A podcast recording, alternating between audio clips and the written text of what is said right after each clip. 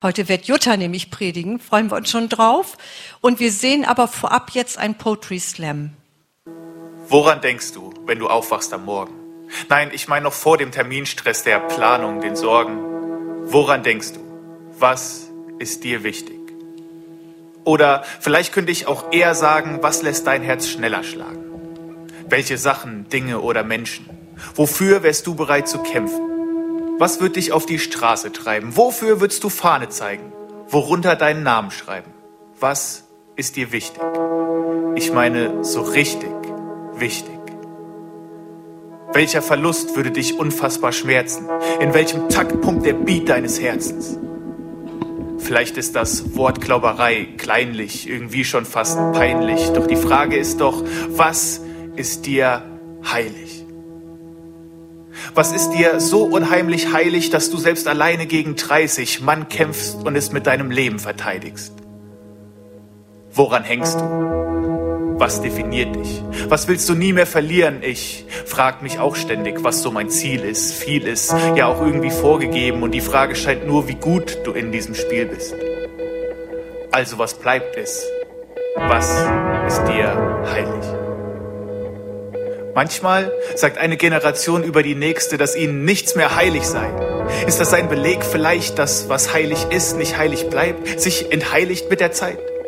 Ich glaube, jeder Generation, ja jedem Mensch sind Dinge heilig, auch wenn das freilich nicht bei jedem gleich ist, das weiß ich. Manchmal sind wir sogar kleinlich, so dass es Streit gibt. Aus dem Heilig des anderen kreieren wir uns ein Feindbild. Was ist dir wichtig? Ich meine so richtig wichtig? Wen oder was vermisst du, wenn du allein bist?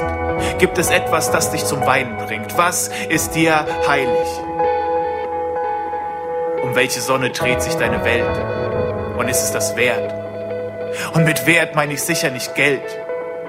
Aber was ist es, das dich in Atem hält? Und was heißt heilig überhaupt? So ein theologisches Fremdwort, antiquiert und verstaubt und ich weiß, dass ich glaube oder glaub, dass ich weiß, Gott ist heilig. Und dass sich das zeigt, dass sein Wesen sich spiegelt in seiner Schöpfung trotz ihrer Vergänglichkeit. So stehe ich zum Beispiel mitten auf Klippen am Rande des Meeres, von Schönheit ergriffen, als ob sie eine Welle wäre. Millionen Kristalle als Sonnenstrahlen auf Wasserbahnen fallen. Und während nicht chill, frage ich mich, ob Gott damit wohl auch ein bisschen angeben will. Und ich kenne Künstler, Leute, die ich wirklich bewundere. Doch geht auf keinem ihrer Bilder die Sonne bunter unter, als sie es in Wirklichkeit tut. Und ich meine ihn nicht gut, ich meine exzellent. Erinnerung der Augen, für die der Mund nicht Worte kennt. Kein bloßes Gefühl, das ich, wenn ich dann gehe, fühle. Mehr sowas wie Bewunderung. Doch wie geht man mit Wundern um? Genießendes Staunen ob dieses Designs. Das Photoshop des Schöpfers ist so viel besser als meins. Ein Topf schreibt vom Töpfer und bildet sich ein, dass die Sicht eines Tonstücks wichtiger scheint. Und während ich hier stehe und seine Werke preise, zelebriere ich in Wahrheit doch den einen, den unvergleichlichen, den größten Künstler von allen, Schöpfer des Himmels und der Erde, Zeichner von Landschaften, die er mit seiner Hand schaffte. Maler von Sonnenuntergängen, Architekt des Grand Canyon und epischen Bergkämmen, Designer von Blumen, Organismen und Tieren, Farbgeber für Blätter, Eiskristalle, die frieren, reflektieren den Künstler, der sein Werk präsentiert. Und sein schönstes Kunstwerk schuf er in mir. Und das klingt fast verrückt, dass er sich selbst als Vorlage nahm für sein Kunstwerk, Poema, für sein Meisterstück. Ein Meisterwerk in der Tat, ein Unikat, das der Meister selbst mit seiner Hand geschaffen hat. Er ist anders als der Standard, weil er die Welt in seiner Hand hat. Und wenn ich mir die Frage stelle, was wäre Gottes Antwort an der Stelle auf die Frage, was ihm wichtig ist, wofür sein Herz schlägt, was ihm heilig ist, und es ist fast unglaublich, glaube ich. Weil du es bist. Weil ich es bin. Und das gibt mir Sinn und Bedeutung. Lässt mich mein Leben nicht vergeuden. Lässt mich leben hier und heute. Meine Sinne nicht betäuben. Ihm nah zu sein ist meine Freude. Ich meine ernsthaft, das ist schon sehr krass, dass er mich trotz aller Herrschaft auf seinem Herz hat. Und weil er mich kennt Und jedes Talent will ich nutzen und nicht verschwenden, was er in mich hineingelegt hat. Gottes Antwort auf all diese Fragen ist dein Name. Geh gern nochmal zurück in der Zeit und setz bei jeder Frage als Antwort deinen Namen ein. Das ist Freiheit. Denn das treibt ihn um und mich an, ihn kennenzulernen, ihn anzuschauen, ihm zu vertrauen. Und wenn ich weiß, dass ich sein Kunstwerk bin, macht es Sinn, mein Leben so zu leben, dass andere diese Schönheit sehen und verstehen. Heilig heißt hineinzugehen in seinen guten Plan des Lebens. Und dann ist dieses Gebotsding auch irgendwie zu verstehen. Gott zu lieben mit allem, was mich ausmacht, mit meinem Wesen und meinen Nächsten wie mich selbst. Ich bin ihm heilig. Er ist mir heilig. Du bist mir heilig.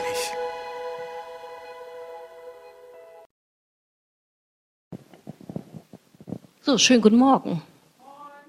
Wer kannte das schon?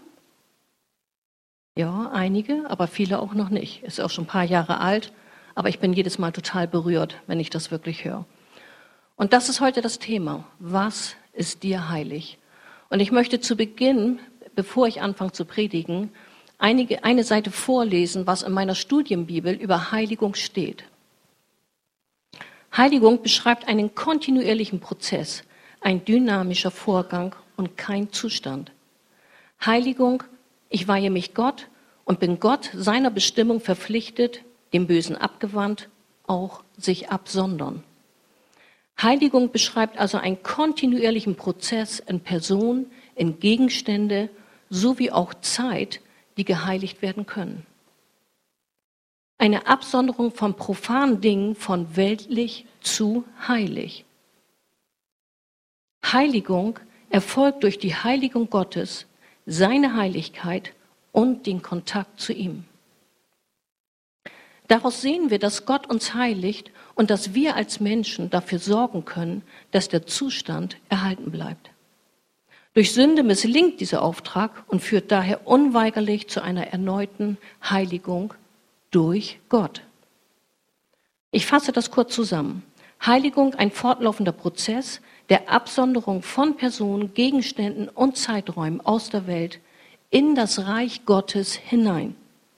Aufgrund von Sünde, Entheiligung, ist kontinuierliche Heiligung durch Gott notwendig, wobei der Gläubige berufen ist, durch sein Wollen, Denken und Handeln eine Entheiligung zu vermeiden. Was wollen wir behalten? Was ist nun wichtig von dieser Zusammenfassung? Gott zieht mich, Gegenstände und Zeiträume in sein Reich hinein. Und das kann nur durch seine Gnade geschehen. Weil Sünde in unserem Leben geschieht, muss Gott immer wieder uns in diesen Prozess hineinführen. Gott führt uns da hinein. Das nennen wir Heiligung. Und das gibt so einen Mythos in Bezug auf Heiligung, was in unseren Köpfen kreist, dass viele Menschen eigentlich glauben, wenn ich als Christ bin, dann darf ich bestimmte Sachen gar nicht mehr tun.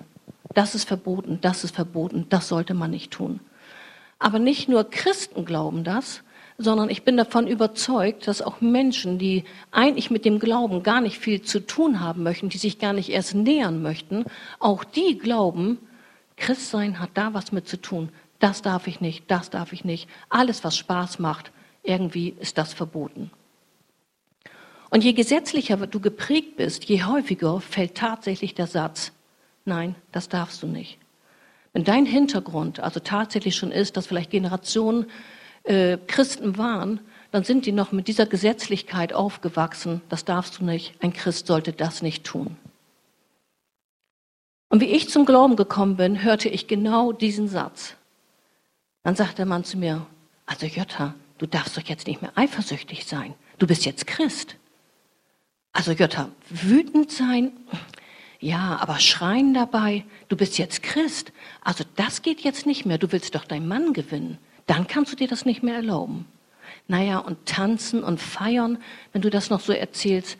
Also ich denke, das macht ein Christ auch nicht. Puh, habe ich gedacht. Das ist ja nicht das, dass ich das nicht einhalten wollte. Ich war so berührt von Jesus, dass ich all diese Dinge, die ich in der Bibel gelesen habe, natürlich tun wollte. Aber ich habe gedacht, wie stelle ich es denn jetzt ab? Wie komme ich dahin, dass ich das eben nicht mehr tue? Und ich bin so gerne immer jeden Sonntag zum Gottesdienst gegangen. Zwischendurch hatten wir Bibelunterricht, dann hatten wir damals dieses Hauskreise, Hauskreise. Und all das hat mich natürlich näher geführt, dass ich in dieser ganzen Umgebung gespürt habe, die sind alle so nett und die sind alle so ruhig und alle leben das, wo ich noch hin will, so dass ich das Gefühl hatte, ja, das färbt ab und ich fühlte mich eigentlich sicher und gut und merkte, doch, so kann ich auch leben. Aber ich habe nicht gemerkt, dass ich viele Dinge in meinem Leben eigentlich untere Füße gekriegt habe aus eigener Kraft. Und ihr kennt das sicherlich, man kann sich beherrschen, man kann sich zusammennehmen, man kann wollen und das hat eigentlich auch gut geklappt. Bis irgendwelche Situationen in einem Leben kommen, wo du merkst, es funktioniert nicht. Bis du vielleicht merkst, vielleicht steckst du in einer Ehekrise und du denkst, ja, was nützt mir jetzt mein Glaube? Ich komme nicht weiter. Vielleicht hast du jemanden verloren, der dir ganz nah war und du spürst, nichts ist von dem, was ich jetzt wirklich vorher geschafft habe, noch in mir. Wo ist mein Gott? Vielleicht beschäftigst du dich mit Dingen, die unheilig sind und du merkst, ja, ich versuche das immer wieder aus eigener Kraft, aber ich merke, es ist meine Kraft. Ich schaffe es nicht. Ich bin in Gesetzlichkeit. Das darfst du nicht. Aber eine richtige Heiligung, wie Jesus sich das vorgestellt hat, wie Gott das geplant hat, dass er uns hineinzieht in sein Reich, hatte damals bei mir lange, lange nicht stattgefunden. Und ich bin ja immer noch in diesem Prozess drin. Wer kann von sich sagen, man ist durch und durch geheiligt? Und damals gab es ein Poster, was auf dem Bibelvers 7,14 wahrscheinlich beruht. Den lese ich mal vor, dem Bibelvers. Wie eng ist die Pforte und wie schmal der Weg, der zum Leben führt, und wenige sind es, die zu ihm finden. Und dieses Poster, das seht ihr, das ist normalerweise ein Hochkantposter, das heißt, oben das Ende ist nicht mehr zu sehen, aber ihr habt auch nicht so viel verpasst, weil links seht ihr den, ist das links? Von da auch, ja. Links seht ihr den breiten Weg. Ähm, man könnte sagen, vorne links ist vielleicht ein kleiner Bierpavillon, ähm, da ist eine Spielhalle, da kann man tanzen, da kann man feiern. Ähm, jetzt sagte gerade einer zu mir, das sieht aus wie so ein Wimmelbild. Und das stimmt, man kann äh, viele Sachen da sehen, wo man denkt, ja, aber wo ist jetzt das Problem? Das macht doch alles Spaß. Aber weiter hinten äh, sieht man, wo auch aufeinander geschossen wird, wo Brutalität ist, Kriminalität ist. Heute würde da noch viel, viel mehr dazukommen, weil unsere Welt sich in den letzten Jahrzehnten sich viel, viel mehr noch verschlechtert hat. Dieses Poster ist schon sehr, sehr alt. Dann ist rechts der schmale Weg, könnt ihr den überhaupt sehen? Rechts ist die Kirche und da ist so ein ganz kleiner schmaler Weg. Und da finden wir letztendlich die Kirche, wir finden einen Gottesdienst, wir finden einen Freiluftgottesdienst, wir finden Menschen, die beten. Und das ist der schmale Weg. Dieses Poster hing auch damals in unserer Kirche, unten im Keller, wo die Jugend oder die Kinder sich getroffen haben zum Kindergottesdienst. Und alles, was du auf dem breiten Weg siehst, das ist das, was man vermeiden sollte. Da hieß es immer, das darf man nicht. Das tut ein Christ nicht. Und du solltest dich mit den Dingen beschäftigen, die rechts auf den kleinen, schmalen Weg sind. Naja, und so viel ist dann nicht. Ich meine, klar, gehen wir gerne zum Gottesdienst, ihr seid ja auch alle hier, super. Aber so richtig viel kann man da ja nicht so entdecken. Und ich bin davon überzeugt, das hat dazu beigetragen, dass Menschen, die eigentlich Jesus geliebt haben, die sich vielleicht richtig bekehrt haben, die aber unter diesem Druck gestanden haben, das darfst du nicht, du gehst nicht zum Tanzen, du machst nicht dies, Ne, dann kommen ja noch die ganzen Sachen dazu, wie ich sie hatte, ob du schreist oder ob du eifersüchtig bist. Bestimmte Sachen hörte man immer, das darfst du nicht. Und ich kenne Menschen, die tatsächlich gesagt haben, der Druck ist so groß gewesen und ich habe mich einfach dem Ganzen entzogen und bin wieder rausgegangen. Ich habe nicht Gott vergessen, aber ich habe einfach keine Lust mehr gehabt, so ein Christenleben zu leben. Macht also bloß nicht das, was auf dem breiten Weg ist, sondern beschäftigt euch mit das, was auf dem schmalen Weg ist. Kennt irgendeiner sowas? So eine Hintergründe? Ja, einige nicken. Und genau das möchte ich heute mit euch überdenken. Ist das wirklich das, was die Bibel damit meint und ausdrücken will? Was Heiligung wirklich ist? Ist es das, wie wir wirklich leben sollen mit das darfst du nicht?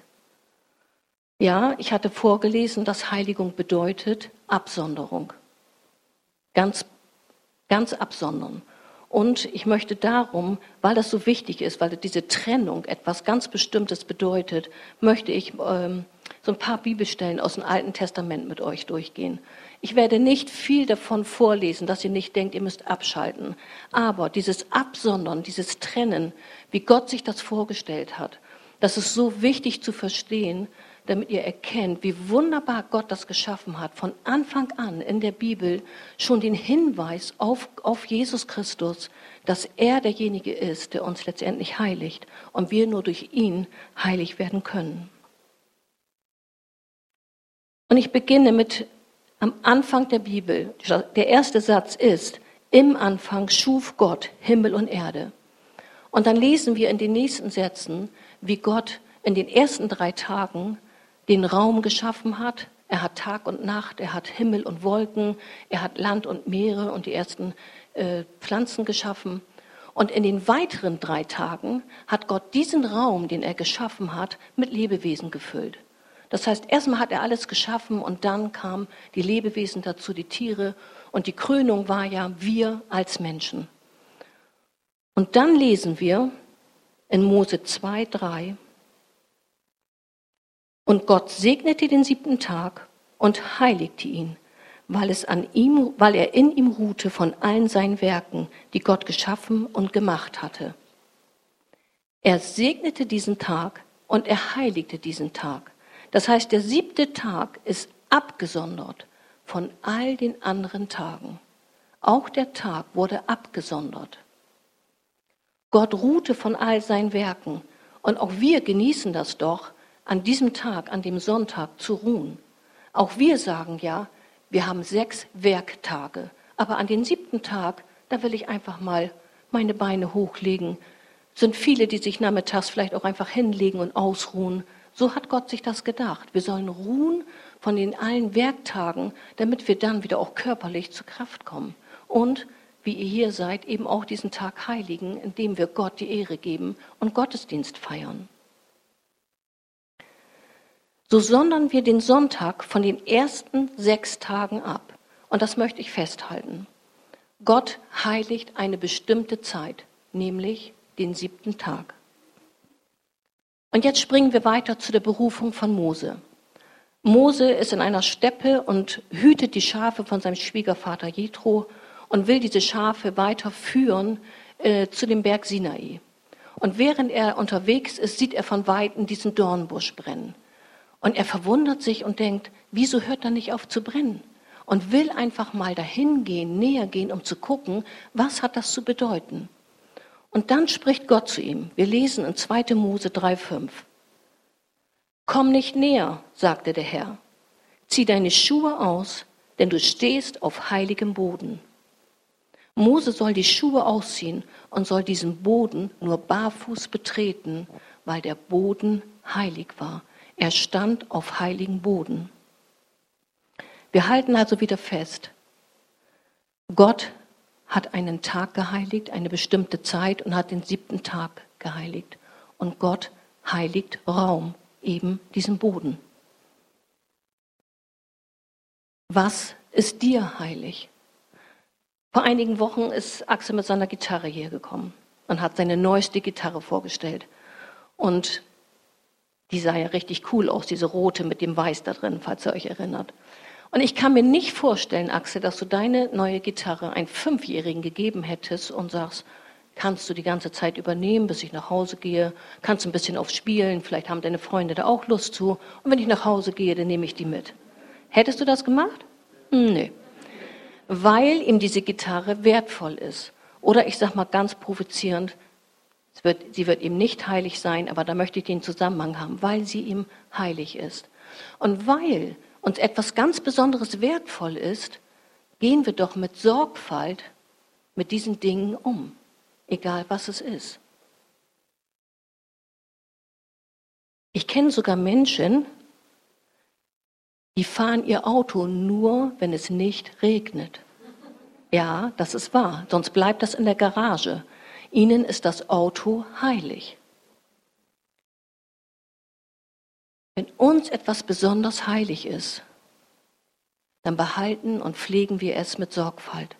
Das heißt, wenn Gott kontinuierlich seine Heiligung nimmt und uns zieht in seine Heiligung, wie viel mehr sollten wir uns als Menschen mit Sorgfalt behandeln, damit wir in diese Heiligung hineinkommen. Manchmal behandeln wir Dinge sorgfältiger als uns selbst. Wenn wir als Kirche heilig sein wollen, dann wollen wir auch unsere Kirche so behandeln mit Sorgfalt. Wir untereinander, miteinander, übereinander. Aber ein dritter Punkt kommt dann noch zu. Heiligung steht auch oft im Zusammenhang mit Heiligtümern. Das heißt, Gott heiligt Heiligtümer. Und im Alten Testament sind drei Heiligtümer von einer ganz besonderen Bedeutung. Und ich fange mal an mit der Stiftshütte. Ähm, eigentlich war das ja ein Zelt und Mose hat so klare Anweisungen von Gott bekommen, diese Stiftshütte zu bauen, ich bin ganz ehrlich, ich glaube, das erste Jahrzehnt habe ich mich da gar nicht mit beschäftigt. Das war ja hochkompliziert und so unwichtig, dachte ich immer, das überhaupt nachzulesen. Wie lang, wie groß, wie breit, welches Garn, welche Farbe, welcher Stoff, was musste wie gewebt werden und damit Gold überzogen. Und da habe ich gedacht, wem interessiert das? Weil ich keine Ahnung hatte, was die Stiftshütte tatsächlich bedeutet. Diese Stiftshütte ist so von Gott gemacht worden, dass er wusste, dass das Volk sich heiligen sollte, sich absondern sollte, bevor sie in diese Stiftshütte, dieses Zelt überhaupt hineingehen sollten. Das heißt, die Priester Aaron und seine Söhne mussten sich vorher heiligen, bevor sie in diese Stiftshütte gingen. Sie mussten ihre Kleider heiligen, sie mussten ihr Geschirr reinigen. Alles, was damit reinkam, war einem bestimmten äh, Ritual unterstellt. Sonst hätten sie nicht bestehen können. Das war ihre Verantwortung. Gottes Verantwortung war, dass er selbst in dieser Stiftshütte wohnte. Seine Heiligkeit ruhte in dieser Stiftshütte. Und niemand hätte bestehen können, in Gottes Gegenwart überhaupt zu stehen man wäre tot umgefallen. Das heißt, ohne Heiligung konnte man nicht vor Gott treten. Jetzt springe ich weiter zu Jesaja. In Jesaja 6 lesen wir, dass Jesaja eine Vision hatte. Das ist so, als ob du geträumt hast und du denkst manchmal morgens, oh, das war wie echt. Das war so real. Und so ist es auch äh, bei vielen, die von Gott eine Vision bekommen. Du siehst etwas wie ein Film und du kannst das richtig greifen und du denkst, das ist richtig klar und richtig echt. Und so ging es Jesaja. Und er hat Gottes Herrlichkeit in dem Jerusalemer Tempel gesehen. Er hat gesehen, wie Engel und Seraphinen da waren und Gottes Herrlichkeit den ganzen Tempel ausgefüllt hat. Und er denkt, mit seinem Wissen, dass man vor Gott nicht bestehen kann und sagt, ich bin mir schuldig geworden, ich habe mit meinen Lippen was gesprochen, was nicht vor Gott bestehen kann. Das ganze Volk hat eigentlich gesprochen, was nicht bestehen kann. Ich werde das nicht überleben, ich werde sicherlich sterben. Und in dem Moment kommt ein Seraphin und kommt mit einer glühenden Kohle und berührt die Lippen von Jesaja. Und in dem Moment wurde er heilig und konnte vor Gott bestehen.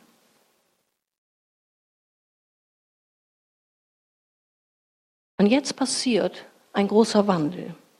Jetzt kommt was ganz Besonderes. Denn jetzt kommt der Umbruch, die Zeitenwende, ein grundlegendes Umdenken. Vorher konnte man nicht vor Gott bestehen. Wer mit Gott in Berührung kam und sich nicht geheiligt hatte, der wäre gestorben.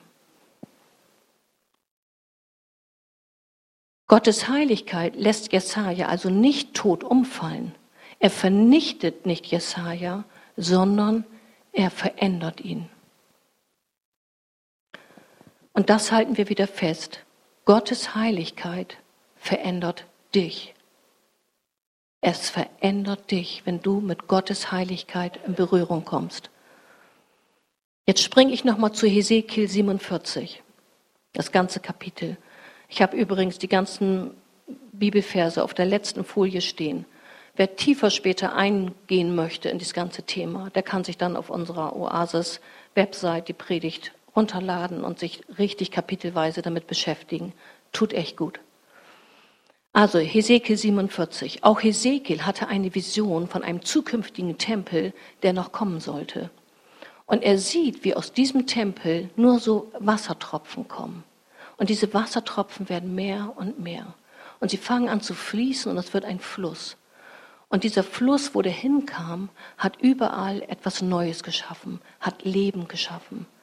Und das ist das, was letztendlich im Alten Testament in Bezug auf Heiligung und ähm, mit, mit endet, dass wir einen zukünftigen Tempel kommen wird, wo ein lebendiges Wasser fließt, lebensspendiges Wasser uns beschenkt wird.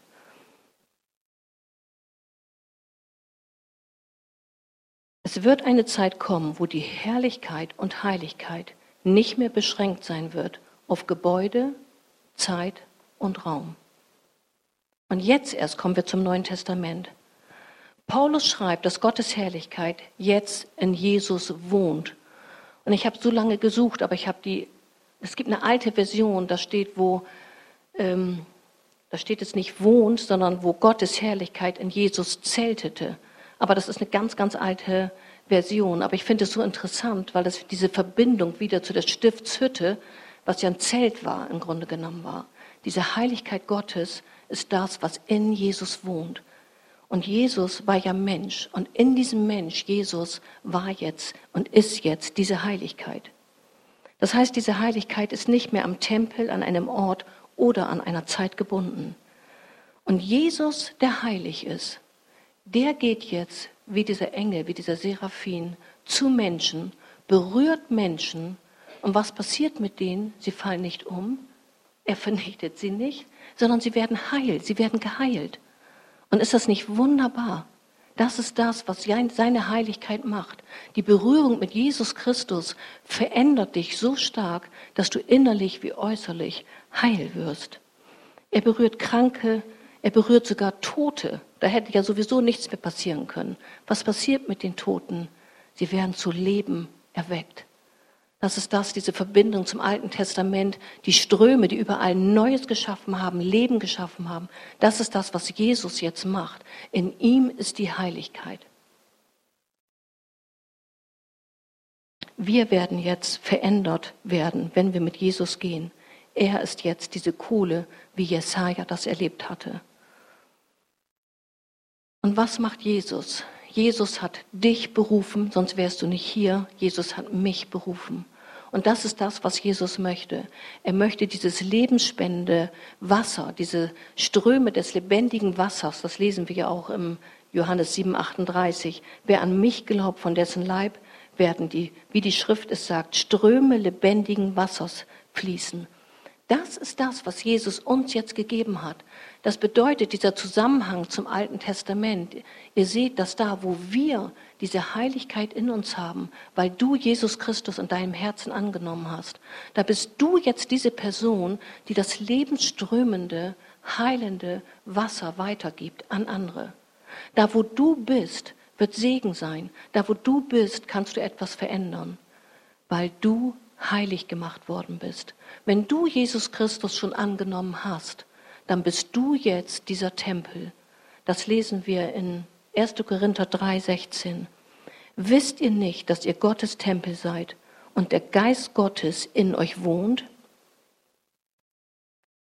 Und so ist es, dass wir uns kontinuierlich durch Gottes Gnade, weil wir mit ihm zusammen sind, immer wieder heiligen, so wie ich es am Anfang vorgelesen habe. Gott zieht uns immer wieder in diese Heiligung hinein. Wir können nicht ohne sündig zu sein leben. Und darum nützt uns nichts, dass wir sagen, das darfst du nicht, das darfst du nicht, das darfst du nicht. Sondern in dem Moment, wo wir mit Jesus zusammen sind, sorgt er dafür, dass diese Heiligung immer wieder kontinuierlich stattfindet in dir. Und dadurch, dass du der Tempel bist, dass du geheiligt bist, bedeutet, bedeutet das, dass du abgesondert wurdest. Du bist abgesondert von allen anderen, die Jesus nicht in sich haben. Der Geist Gottes lebt in uns. Aber Gottes Wille ist es, dass wir uns weiter heiligen, dass wir uns weiter verändern. Und in den, es kommt ja immer darauf an, wie lange ist man Christ, aber in den ersten Jahren war mir das ganz unwichtig, inwieweit ich mich verändere oder nicht. Ich war einfach nur glücklich dabei zu sein und dass Jesus mich überhaupt gerufen hatte. Aber irgendwann kam die Zeit, wo ich gedacht habe, hm, irgendwie, irgendwie ist gar nichts Neues mehr dazu gekommen, nicht von Neuen, vom Wissen, sondern dass ich mich verändere. Und erst viele, viele Jahre später wurde mir klar, ich kann mich nur wirklich verändern lassen durch Jesus Christus, durch eigene Kraft, durch das, was ich einfach nur sage, das will ich nicht mehr, ich entscheide mich jetzt. Das kann ich kurzfristig machen, aber das hat keine Heiligung in tiefem Sinne in, in mir ausgelöst. Und ganz ehrlich, man kann einfach zurückgucken, was hat sich bei dir in den letzten fünf Jahren verändert, indem du Jesus ähnlicher geworden bist? Wenn du jetzt wirklich sagst, oh, oh, oh, oh, oh, sieht nicht so gut aus, gebe ich dir einen ganz tollen Tipp. Sei einfach mit Jesus zusammen. Er macht es in dir. Also wir können natürlich uns der Heiligung Gottes nicht entziehen und das ist das Wunderbare. Du kannst dich dem nicht entziehen, aber du musst auch zu Jesus kommen. Du musst auch mit ihm Zeit verbringen, sonst geht das nicht.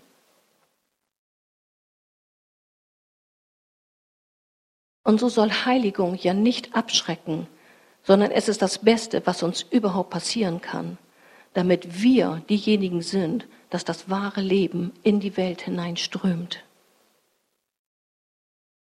Und jetzt möchte ich dieses Poster wieder aufgreifen von dem breiten Weg und von dem schmalen Weg. Das heißt, die Dinge, diese Situationen, die wir eigentlich nicht tun sollten, das ist ja nicht, dass es ganz falsch ist. Wir sollen uns natürlich nicht unbedingt mit Dingen beschäftigen, wo wir von Anfang an schon wissen, das ist richtig etwas, was Gott ein Gräuel findet. Aber jetzt stellt euch mal vor, dass dieser schmale Weg auf dem breiten Weg raufgelegt wird. Und du bist jetzt diese Person, die diesen schmalen Weg geht, in diesem breiten Weg. Du bist es jetzt, diese Person, die andere Menschen berührt mit der Herrlichkeit und mit der Heiligkeit Gottes, weil er in dir wohnt, weil du der Tempel bist. Du musst jetzt nicht mehr sagen, ich stelle mich auf keinen Fall an ein Bierpavillon, sondern du kannst jetzt sagen, ich stelle mich an ein Bierpavillon, aber ich werde nutzen, wenn ich Menschen einfach erzählen kann. Ich muss nicht unbedingt über Jesus erzählen. Ihr müsst nicht glauben, dass man sofort sagen muss, übrigens kennst du Jesus? Kenne ich auch so Leute, ja. Du kannst einfach sein. Du kannst einfach deine Liebe, deine Herzlichkeit ausstrahlen. Dass einfach Menschen spüren, mit der Person möchte ich mehr zusammen sein. Die strahlt etwas aus. Das sind diese Ströme des lebendigen Wassers, die du einfach weitergibst. Das heißt, ob du zum Tanzen gehst, dann gehst du zum Tanzen aber du strahlst eben Gottes Herrlichkeit und Gottes Heiligkeit aus. Du berührst Menschen und Gott hat uns berufen, seine Liebe, seine Kraft, sein Leben weiterzugeben, weil wir jetzt dran sind, die Welt zu verändern. Und ich brauche euch nicht zu erzählen, wie es im Moment in der Welt aussieht. Wenn wir uns nicht heiligen, näher zu Jesus rankommen, seine Gegenwart suchen, dann verändert sich nichts. Weder in deinem Leben noch in der Welt. Gott hat uns berufen. Und danach sehne ich mich total. Danach sehne ich mich, dass ich mich immer mehr verändere, dass ich ganz lange in seine Gegenwart bin, um einfach nur zu sein und einfach nur die Ströme lebendigen Wassers fließen lassen brauche. Damit Menschen erkennen, irgendwas ist anders.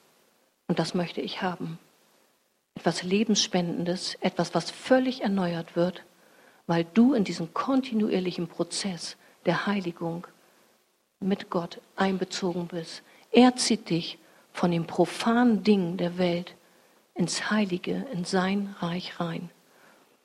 Und natürlich gibt es Situationen, wo ich von vornherein sagen würde, nein, da sondere ich mich gleich von ab. Es gibt immer Situationen, da kannst du selber schon deine Verantwortung übernehmen und sagen, ich weiß, das tut mir nicht gut und da werde ich nicht hingehen. Denn wir sehen ja auch auf dem Weg Brutalität, Kriminalität. Es gibt heute so viel Vergewaltigung, Missbrauch. Das fängt ja manchmal einfach an, indem wieder, das wollen die meisten nicht hören, mit Pornografie, mit vielen Sachen, die einfach ja nichts mit Gottes Geist zu tun haben. Von diesen Dingen sollen wir uns absondern.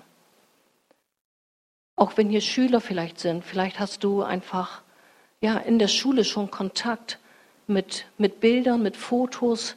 Es gibt ja sogar Hörspiele, habe ich gehört, äh, für Kinder, was nur sexistisch ist, wo sie schon darauf angefeuert werden. Hör das immer wieder an, aber sie kommen immer weiter weg von Gott. Aber es nützt uns Eltern nichts, wenn wir sagen, das darfst du nicht sondern wenn du dein Kind nimmst oder wenn du selber es bist und sagst, aber das, was ich tun kann, ist, ich werde meine Zeit mit Gott ausweiten. Und jeder, der hier ist, hat ja irgendwie seine Zeit mit Gott. Aber wenn wir nur ihm unsere Bitten und unseren, unseren Tag hinlegen, um einfach zu sagen, hier bin ich, heute ist das mein Ablauf, zack, zack, zack, segne doch bitte das. Das heißt, wie oft sagen wir, segne das, wo ich hingehe, mach das, was ich was ich heute vorhabe. Aber Gott möchte viel, viel mehr. Er möchte dich hineinziehen in dem, dass er dich heiligen kann und dass du von, von dir aus spürst, ich habe mich so verändert, dass ich jetzt zu bestimmten Dingen sagen kann, komisch, habe ich gar nicht gemerkt, brauche ich gar nicht mehr. Und so ist das, wie Gott arbeitet. Nicht mit einem, das darfst du nicht, sondern plötzlich ist es dir sogar zuwider, was dir vorher eine Lust war. Und das kann nur Gott. Durch eigene Kraft kriegen wir unser Leben nicht in den Griff. Aber bei Gott ist alles möglich. Und das Einzige, was die Band darf schon auf die Bühne gehen, und das Einzige, was tatsächlich, was ihr nur behalten braucht, ist, dass ihr eben diese Zeit mit Gott habt, dass ihr ihn sucht und dass ihr euch einfach nur hinsetzt und sagt, komm Jesus, komm Gott Vater, Heilige Geist, ich brauche deine Gegenwart.